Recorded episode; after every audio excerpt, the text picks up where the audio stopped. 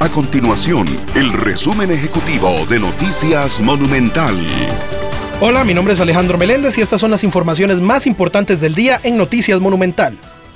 Los vientos alisios de las últimas horas alcanzaron los 103 kilómetros por hora en el Pacífico Norte y de acuerdo con el Instituto Meteorológico Nacional, la tendencia seguiría por el resto de la semana, mientras que en el Valle Central las velocidades estuvieron por encima de los 60 kilómetros por hora. El Instituto Tecnológico de Costa Rica, el TEC, comunicó que cerca de 2.000 estudiantes de primer ingreso se han matriculado en la institución para este año. Los nuevos estudiantes pudieron realizar las gestiones en los puestos físicos habilitados en los campus, así como en los centros académicos, los cuales estuvieron disponibles para consultas. Estas y otras informaciones usted las puede encontrar en nuestro sitio web www.monumental.co.cr.